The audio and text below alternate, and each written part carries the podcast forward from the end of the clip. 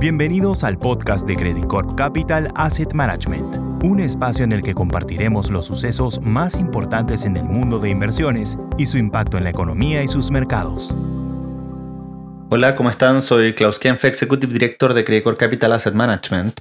Y esta semana quería contarles que las rentabilidades que hemos vuelto a tener tanto en renta fija como en renta variable han sido bien interesantes. Estamos completando ya casi cuatro semanas consecutivas en que la bolsa de Estados Unidos está subiendo y eso es algo que no habíamos visto comúnmente durante este año. Efectivamente, este ha sido el año más complicado en términos de rentabilidad para los portafolios que mezclan renta fija con renta variable. Probablemente vamos a terminar el año con uno de los, años en donde esos portafolios balanceados, que están bien construidos para rentabilidades de largo plazo, están teniendo una mala rentabilidad. Pero la buena noticia es que estamos viendo un cambio de tendencia. De hecho, en suma, ya esta semana, la semana anterior, la anterior, ya tenemos recuperaciones entre 5, 6, 7% en los fondos balanceados y eso nos deja con buenas expectativas para lo que viene con el cierre del año. Vamos a tener un cierre de año que va a estar marcado por el Mundial y también probablemente por lo que vaya diciendo la Fed.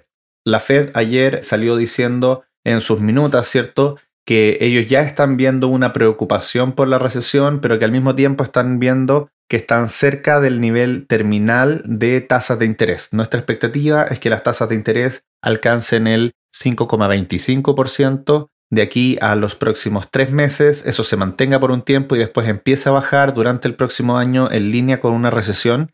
Yo sé que la palabra recesión suena dura, pero para los portafolios de renta fija, en realidad una recesión no sería un problema, sino que sería algo positivo porque esa recesión traería de la mano un control de la inflación y ese control de la inflación, si bien va a tener este dolor de corto plazo, va a ser una solución de largo plazo. Por el lado de la renta variable, efectivamente vemos un primer trimestre del próximo año que todavía va a seguir algo complicado, a pesar del rally que estamos teniendo esta semana y que probablemente podamos seguir teniendo las semanas siguientes. Nosotros vemos un primer trimestre en donde el mercado va a ir reconociendo la mayor probabilidad o ya definitivamente una recesión para el próximo año y eso haga caer las expectativas de utilidades de las compañías en ese escenario, la renta fija debería andar muy bien, la renta variable un poco más complicada, así que estamos disminuyendo aún más nuestro posicionamiento en renta variable para adaptarnos a lo que viene el próximo año. Todavía eso lo vamos a mantener en caja con una buena atención del momento exacto de ponerlo a trabajar, ¿cierto? En renta fija, que creemos que va a ser el activo de mejor rentabilidad del próximo año completo. Eso sería por ahora, que tengan un buen fin de semana y que se mantengan sanos. Adiós. Credit Corp Capital Asset Management